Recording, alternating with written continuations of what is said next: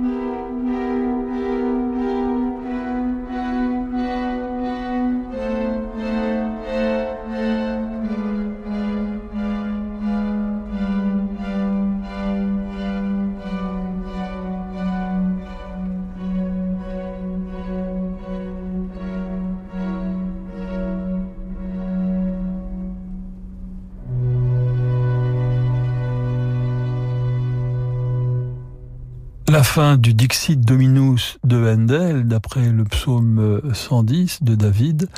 C'est interprété par Nathalie Dessay, Karine Dehé, le concert d'Astrée dirigé par Emmanuel Haïm, et c'est le choix de Sylvie Germain qui est notre invitée ce soir. 18h, 19h, Passion classique avec Olivier Bellamy sur Radio Classique. Sylvie Germain, bonsoir. Bonsoir. Qu'est-ce que cette musique d'un compositeur saxon luthérien qui a ému aux larmes les, cardinaux et les prélats Les cardinaux italiens au point qu'ils voulaient qu'ils se convertissent au catholicisme. Il a résisté, heureusement. pourquoi heureusement? Ben, On n'a pas à se convertir comme ça pour des raisons certainement très très artificielle, au fond, qui reste politique au sens large. Quoi. Ça aurait fait bien qu'un un musicien, même s'il était très jeune, je crois qu'il avait 22 ans quand il a composé cette œuvre, euh, mais c'était un peu à chaque fois comme une prise de guerre, hein, que quelqu'un, un artiste, puisse se convertir au voilà dans ce sens-là au catholicisme. Voilà, un peu comme une prise de guerre. Mais bon, ça c'est à la limite c'est secondaire, mais il avait suffisamment de génie pour comprendre et entremêler les apports de la musique italienne et aussi son héritage euh, musique venant euh, des pays du Nord. Alors l'ensemble de Dixit Domino, c'est magnifique. Et il y a des temps très très différents. Et là, il y a ce passage très court que je trouve admirable. Je me lasse jamais de l'écouter avec ces deux voix de femmes.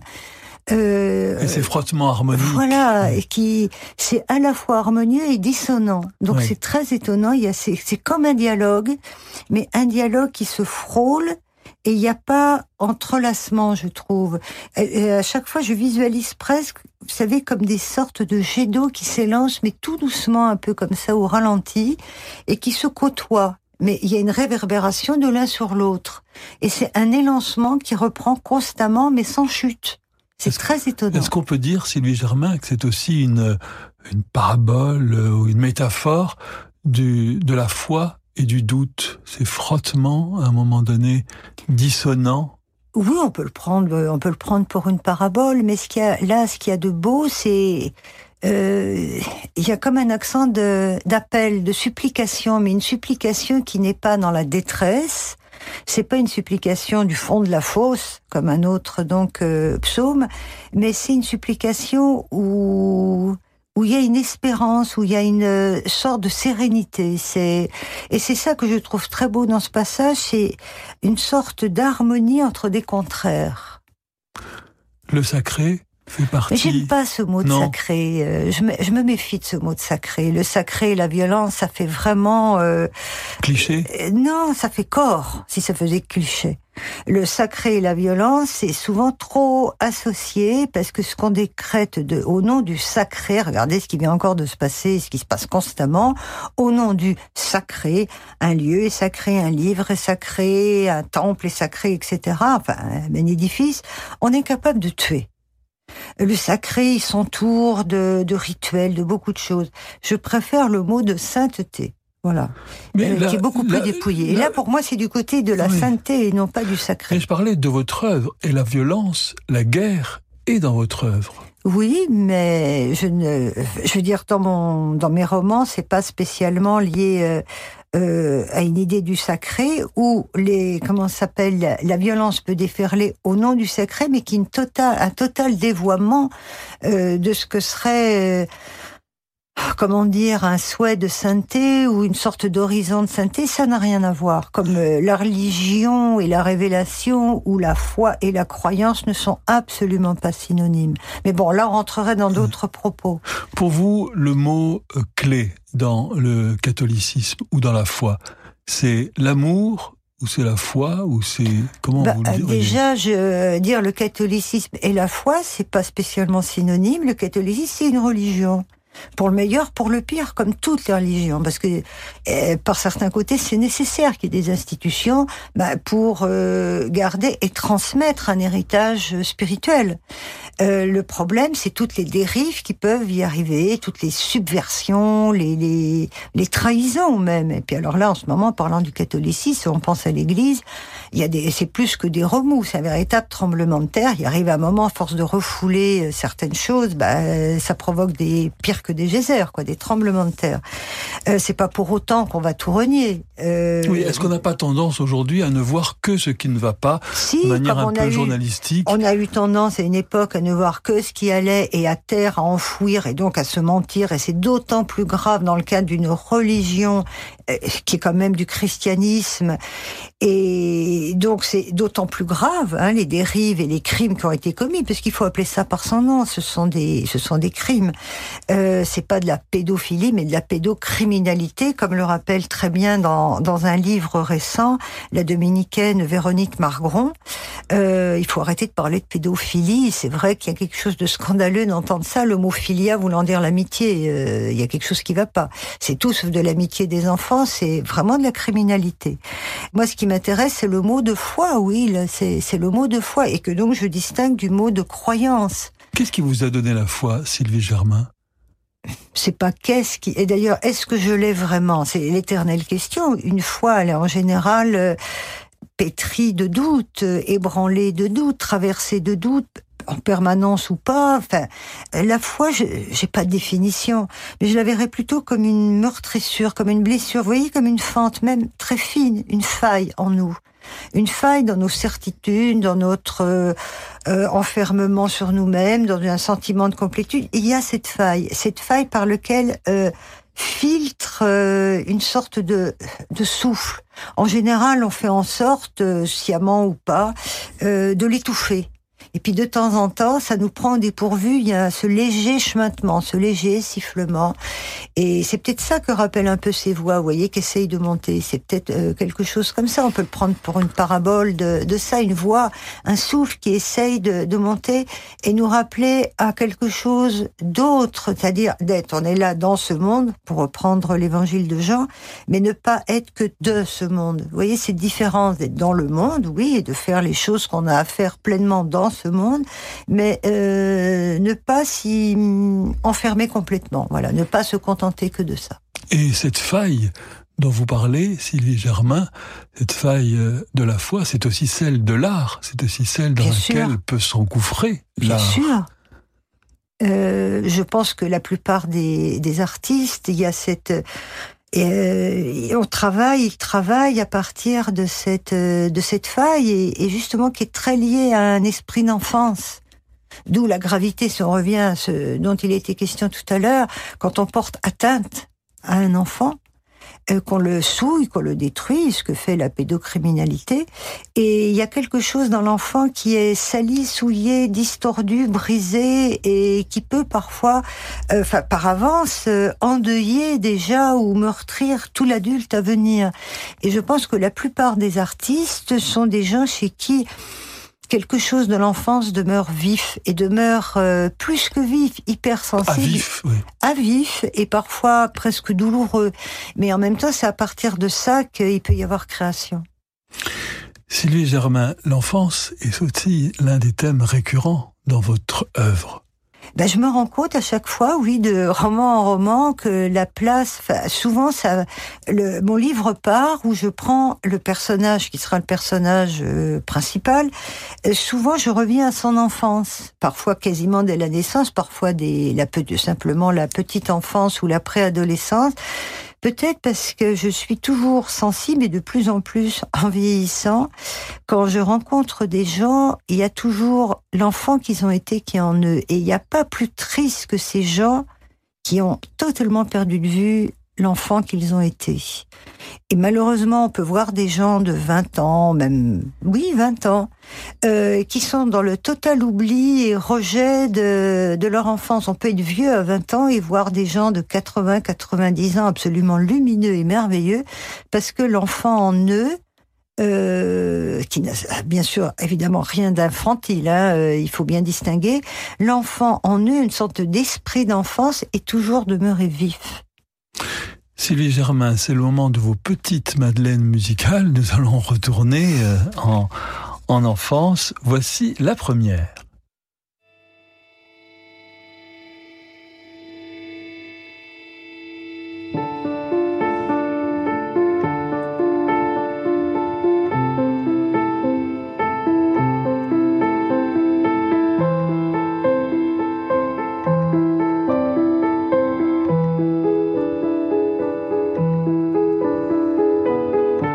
Regardez-la danser. Quand elle s'approche du ring. La boxeuse amoureuse, la boxeuse amoureuse.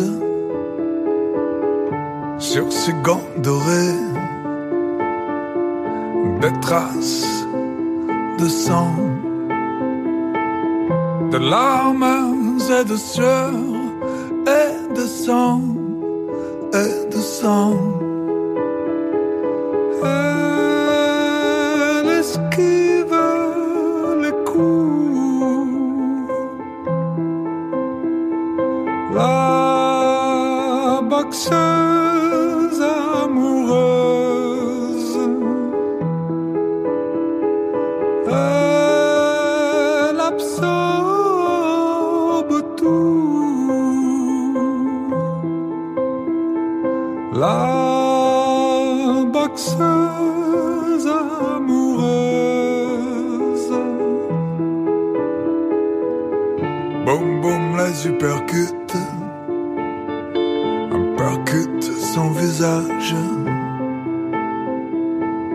Mais jamais elle ne cesse de danser, de danser. Tomber, ce n'est rien, ah, puisqu'elle se relève. Un sourire sur les lèvres, un sourire sur les lèvres.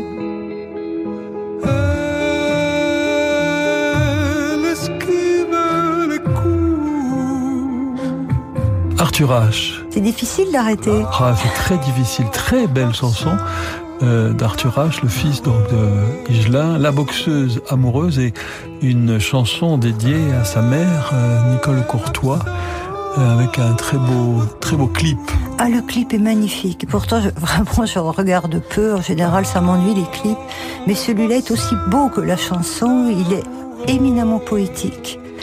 Euh, bon, avec la danseuse et voilà le, le couple de danseurs, c'est vraiment très très beau. Et puis cette voix, à la fois cassée, Oui, grave, mais en même temps, elle est pétrie de douceur. Elle Oui. remonte vers, elle, elle s'échappe des graves, elle, remonte à fois l'aigu en âpre grinçant. et Oui, les elle deux. est, elle est vraiment très belle cette voix. Et puis, enfin, tout la mélodie, la mélancolie qui se dégage de ça, mais une mélancolie qui n'est pas sombre, c'est plutôt un clair obscur. Alors, il est évident que vous avez dit ça va me ramener à mon enfance et euh, fatalement non, parce que c'est une chanson Oui. euh, relativement récente et que j'ai découvert d'ailleurs relativement récemment, mais je me suis dit pourquoi pas aussi euh, donner leur place à des Alors vraiment des contemporains. nous allons quand même retourner euh, dans l'enfance. Ça va être un, un jeu, si, si vous le permettez, Sylvie Germain, parce qu'il y a deux choses dans cette, exactement comme vous l'avez dit, quelque chose de tendre et quelque chose de, comme ça, de, de combatif. Bah, la boxeuse amoureuse, hein, oui. c'est exactement le titre. Euh, J'ai l'impression qu'il y a aussi ces, ces deux forces en vous. Euh, que vous êtes à la fois souriante mais extrêmement cadrée et nette. Cadré, hélas, pas assez, pas tellement net. euh, je crois que suis plutôt un peu trop flou. Mais c'est vrai, bon, j'y avais pas pensé avant, mais déjà ce mot, la boxeuse amoureuse, bon, on pourrait prendre autre chose que boxeuse, mais peu importe.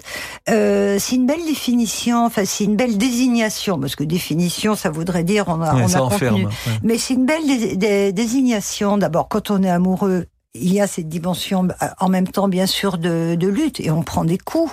Parfois, on reste même sur le tapis.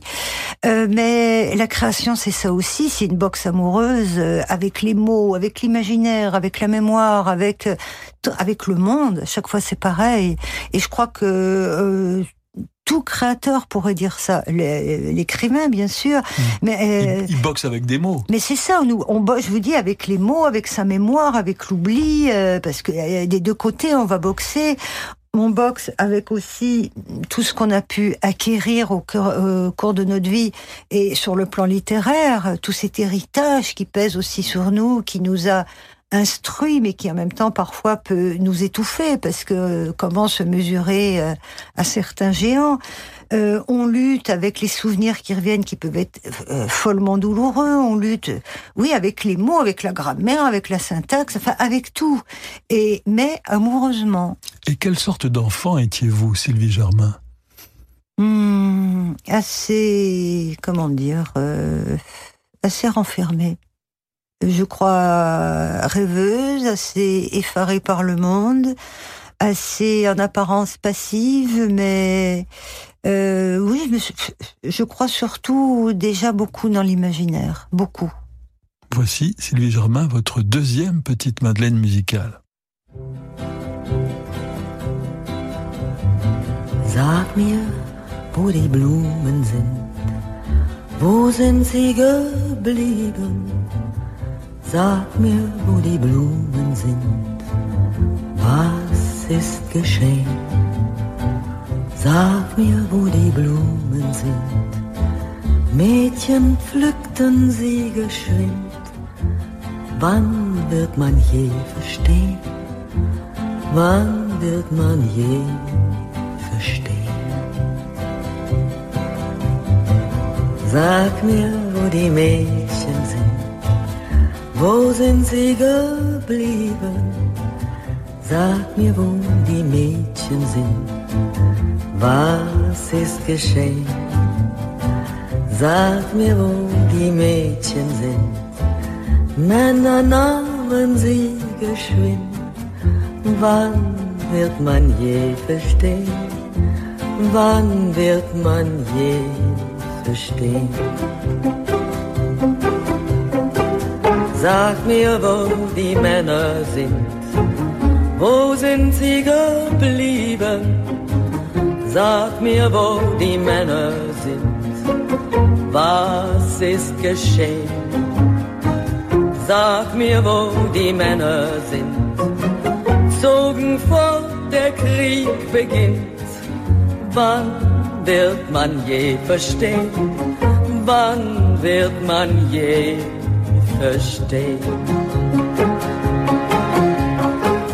Sag, wo die Soldaten sind, wo sind sie geblieben? Sag, wo die Soldaten sind, was ist geschehen? Sag, wo die Soldaten sind. Über Gräben weht der Wind. Wann wird man je verstehen? Wann wird man je verstehen? Sag mir, wo die Gräber sind. Wo sind sie geblieben? Sag mir, wo die Gräber sind was ist geschehen? Sag mir, wo die Gräber sind. Blumen blühen im Sommerwind. Wann wird man je verstehen? Wann wird man je verstehen? Sag mir, wo die Blumen sind. Wo sind sie geblieben? Je vais vous faire une confidence, Sylvie Germain. Vous me donnez l'une des plus grandes joies de, de la journée, peut-être la plus grande, grâce à cette chanson, parce que tout, tout est sublime. La, la chanson, d'abord, qui est un chef-d'œuvre, et cette voix de Marlène Dietrich, la qui voix, est inoubliable. Absolument sa manière de chanter. De... Et pourtant, il y a beaucoup l'ont chanté, dont John Baez, qui a Oui. aussi une voix splendide, John Baez, et elle l'a chanté en allemand pendant la guerre du vrai, Vietnam, parce que c'est une chanson Contre, la guerre, on peut Bien dire. sûr, voilà, Oui. c'est une chanson complètement contre la guerre. Euh, je crois qu'elle a été créée assez déjà tardivement, après la guerre, à partir d'un d'un poème, je crois, russe, mais qui a été tout à fait redéveloppé. Et ce qui est très beau, c'est que tout est dans la répétition. Mais c'est pas circulaire, c'est une répétition et ça avance en spirale. Dis-moi où sont les roses, les filles ont cueilli les roses. Dis-moi où sont les filles. Les filles sont parties avec les garçons. Où sont les garçons? Les garçons sont partis à la guerre. Où sont, où sont les soldats? Les soldats sont dans les tombes. Où sont les tombes? Les tombes sont couvertes de fleurs. Voilà. Et vous voyez, c'est il y a un côté en apparence Cyclique. Ouais, ouais. avec des mots extrêmement simples, beaucoup de répétitions, et puis à la fin, on revient vers le début et on voit, et c'est là toute la force de cette chanson, l'air de rien, sans grand flonflon, sans grands effets à aucun niveau, très belle mélodie, simple, des paroles très simples et je crois quelque chose euh, de fondamental et, et d'énoncer de la bêtise meurtrière de la guerre. Voilà. Non, non, c'est une très très belle chanson. En tout cas, Sylvie Germain, euh, vos deux Madeleines musicales prouvent que vous êtes euh, fasciné par euh, les voix, non pas forcément les, les grandes voix ou les belles voix, mais les voix qui racontent quelque chose, qui racontent peut-être cette faille dont vous parliez. Ah, il y a beaucoup de voix. J'avais pensé, mais comme j'avais déjà proposé dans, autrefois dans d'autres émissions, euh, Tom Waits, vous voyez, c'est, j'adore les voix vraiment marquées, cassées ou Vysotsky ou Niemen, si on est dans les, dans, les chanteurs. euh, Janis Joplin, tant d'autres, Amy Winehouse, c'est vraiment des voix que je trouve extraordinaires, si on reste chez, les chanteurs. Mais il y a aussi, parmi les grandes voix, euh, je pense à Kathleen Ferrier, c'est une des plus belles voix qui soit pour moi, et, et tant d'autres, enfin. Oui, bien sûr, une voix, il faut qu'elle puisse que quelque chose. Parfois, il y a des gens qui chantent, qui chantent pas spécialement bien, avec spécialement de puissance sonore, mais il y a quelque chose dans le grain de leur voix qui fait passer tellement plus. Il y a des chanteurs, ils chantent, ils poussent des hurlements, ils ont un coffre phénoménal ils ne me touchent absolument pas, ils me donnent même envie de fuir. Là, je ne citerai pas de nom, c'est pas la peine.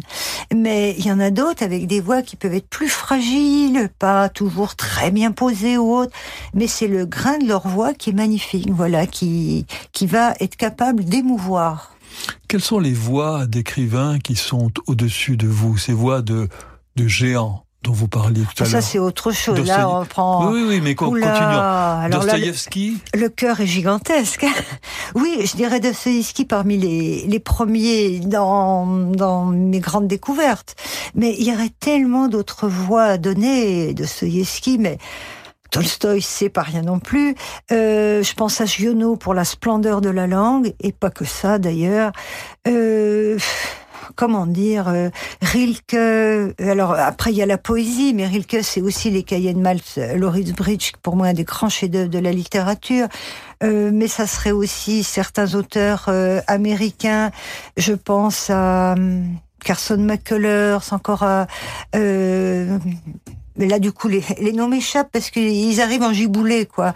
Euh, parce que plus on avance en âge, il y a des gens qui ont compté, enfin des œuvres qui ont compté à une époque de notre vie, et puis au bout d'un moment on est ingrat ou euh, on évolue ou on évolue, je sais pas, et puis on les perd un peu de vue ou quand on les relit, ils nous touchent moins parce que c'était une certaine époque qu'on était apte à les recevoir. Et puis à travers le temps, on rencontre d'autres œuvres. Donc euh, au bout d'un moment, c'est une constellation qu'on a autour de soi de, de très grande voix. Et pour moi, les, des poètes euh, comptent autant que m'ont nourri autant que de grands romanciers et bien sûr aussi que des philosophes. Vous avez connu Emmanuel Lévinas, qui a été votre maître. Que vous a-t-il apporté de, Je ne peux pas dire avoir connu. J'ai assisté à ses conférences. Je n'ai jamais été hum, vraiment sa disciple. Et moi, vous m'avez présenté philosophe, mais moi, je ne me présente jamais comme philosophe. J'ai fait, certes, des études assez longues de philosophie, des travaux universitaires en philosophie. Mais la philosophie, c'est une discipline de haut niveau, comme euh, la danse dont on parlait tout à l'heure, comme le sport. Et si on ne le pratique pas d'une manière très régulière, on peut pas se dire vraiment philosophe au sens Il y en a tellement qui se prétendent philosophes qui en sont très loin. Ça, c'est leur problème. moi, j'ai pas jugé des autres, mais moi, je, je n'ose pas m'accaparer, voilà, ce, ce, comme disons ce titre. Oui, je suis de formation, ma formation, mes études, huit ans de philosophie, ça laisse des traces, ça nourrit beaucoup, mais je n'ai pas produit, voilà ce que je veux dire, une œuvre philosophique. Mais maintenant que toutes ces lectures, tout ce travail quelque chose s'est infusé, bien sûr, dans ma sensibilité, dans ma pensée, dans ma mémoire, dans tout, et donc dans mon écriture.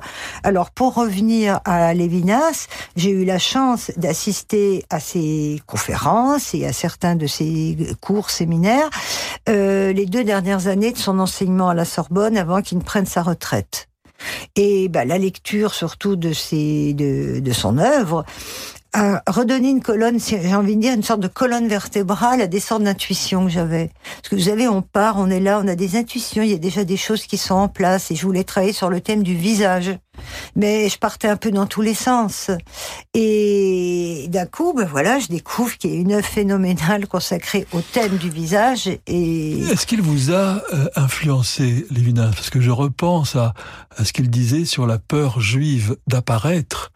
Et il y a beaucoup dans votre œuvre, il y a un thème, euh, l'identité, la disparition, le, le, le visage, l'image. Il y a quelque chose comme ça d'extrêmement euh, prégnant qui me semble venir directement peut-être de cette question-là. À la fois de ça, mais vous savez, on ne sait plus où est l'œuf, où est la poule au bout d'un moment. Pourquoi on a tiré vers tel auteur ou vers telle euh, œuvre artistique, tel pays, parfois telle langue? On ne sait pas trop, on y va. Voilà, il y a un tropisme. Mais le fait d'y aller et de s'en imprégner ou de traverser au moins en partie euh, cette œuvre, euh, quelle qu'elle soit, ou ces paysages, ou une histoire, et ça vient nourrir à nouveau notre sensibilité, comme je disais tout à l'heure, la pensée, l'imaginaire, la mémoire et tout, et, quelque chose circule. Et puis il y a d'autres influences qui viennent, plus ou moins fortes. Donc toutes les choses, vous voyez, ça fait comme des comme des nappes. Euh, ça a certainement joué, ça fait partie de ce qui est venu, bien sûr, nourrir euh, nourrir le monde intérieur qui est, qui est le mien. Sylvie Germain, c'est le moment d'une page de publicité et nous nous retrouvons très vite pour la suite de votre programme. À vous, le propriétaire d'une Dacia. Le réaliste, le rusé, le fan de bon plan. Pour être sûr de prendre la route des vacances en toute sérénité, vous avez le choix. Consultez votre horoscope et ne partir que quand les planètes seront parfaitement alignées ou bien le réflexe malin Dacia. Profitez du bilan départ en vacances offert avec 6 mois d'assistance inclus. Offre réservée aux particuliers jusqu'au 31 juillet 2019. Voir conditions sur dacia.fr.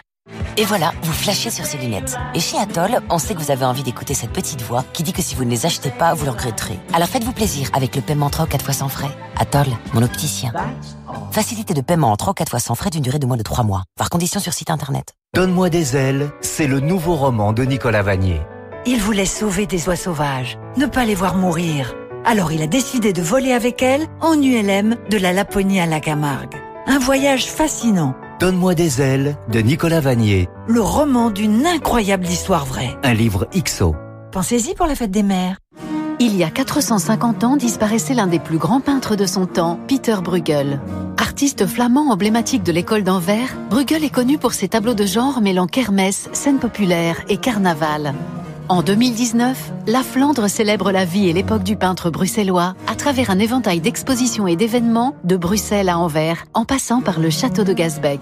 L'année Bruegel, c'est jusqu'à l'automne dans toute la région flamande et à Bruxelles, en Belgique. Tous les détails sur visiteflanders.com.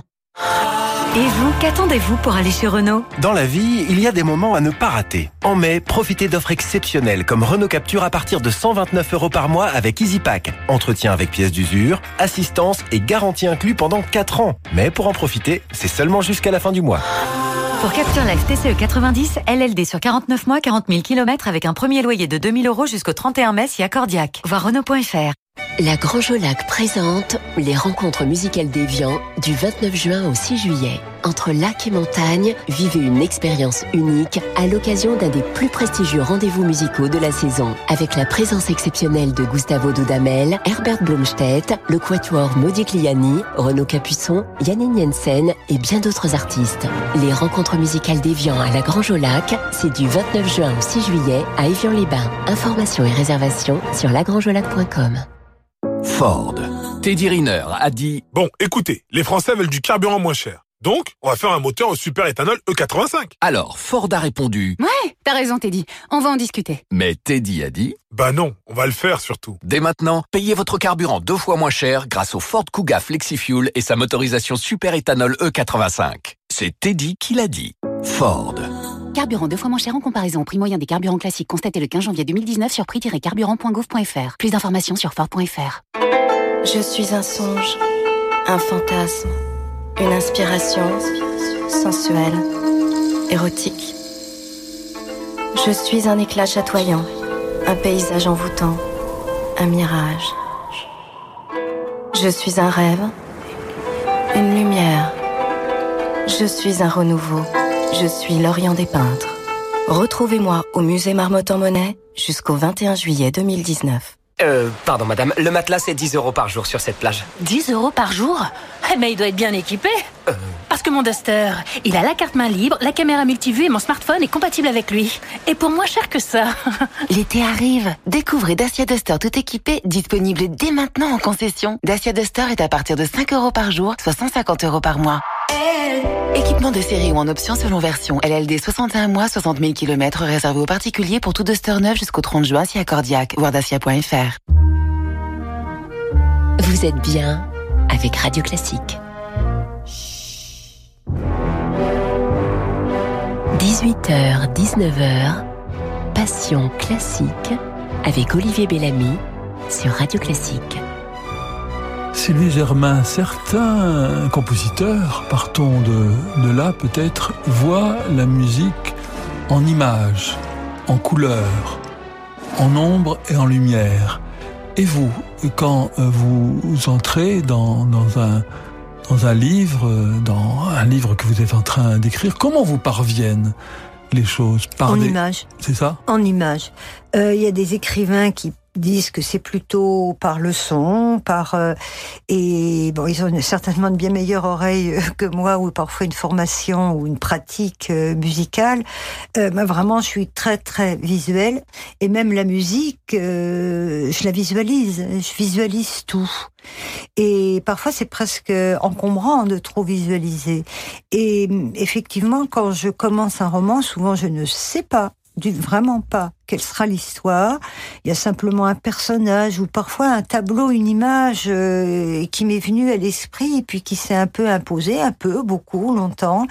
Et voilà, je me dis, je vais me mettre à écrire et au fur et à mesure, je découvre. Et souvent, les images engendrent d'autres images. Vous voyez, c'est oui, il y a, il y a une bah, l'imaginaire est producteur beaucoup aussi donc d'images. Vous avez écrit sur les peintres aussi Un petit peu, c'est un, bonheur. Alors pareil, j'ai pas une formation particulière euh, du tout euh, d'historienne de l'art, mais j'ai une grande grande passion pour euh, la peinture. Vermeer en particulier Bien sûr, Vermeer, mais tant d'autres, tant d'autres, même aux antipodes de Vermeer, par exemple Francis Bacon, vous voyez, je peux passer d'univers très très différents les uns les autres. Euh, une passion pour Corot, c'est d'une, c'est d'une beauté, c'est d'une intelligence, c'est d'une finesse, une sorte de poudroiement du visible. C'est, je suis émerveillée par Corot et dans le même temps, euh, je peux aimer des peintures euh, extrêmement différentes, beaucoup plus tourmentées, violentes, violentes par les motifs et par le et par la coloration et par partout. J'adore l'expressionnisme allemand aussi, par exemple. Donc moi, c'est vraiment, comme je dis, de, de Lascaux à, à maintenant. Et l'art abstrait aussi. Voulez-vous vous livrer à une petite expérience euh, ce soir, euh, Sylvie Germain? Je vous ai choisi une musique qui me semble assez bien convenir à votre euh, univers. Pourriez-vous me dire quelles images vous viennent à l'écoute de cette musique?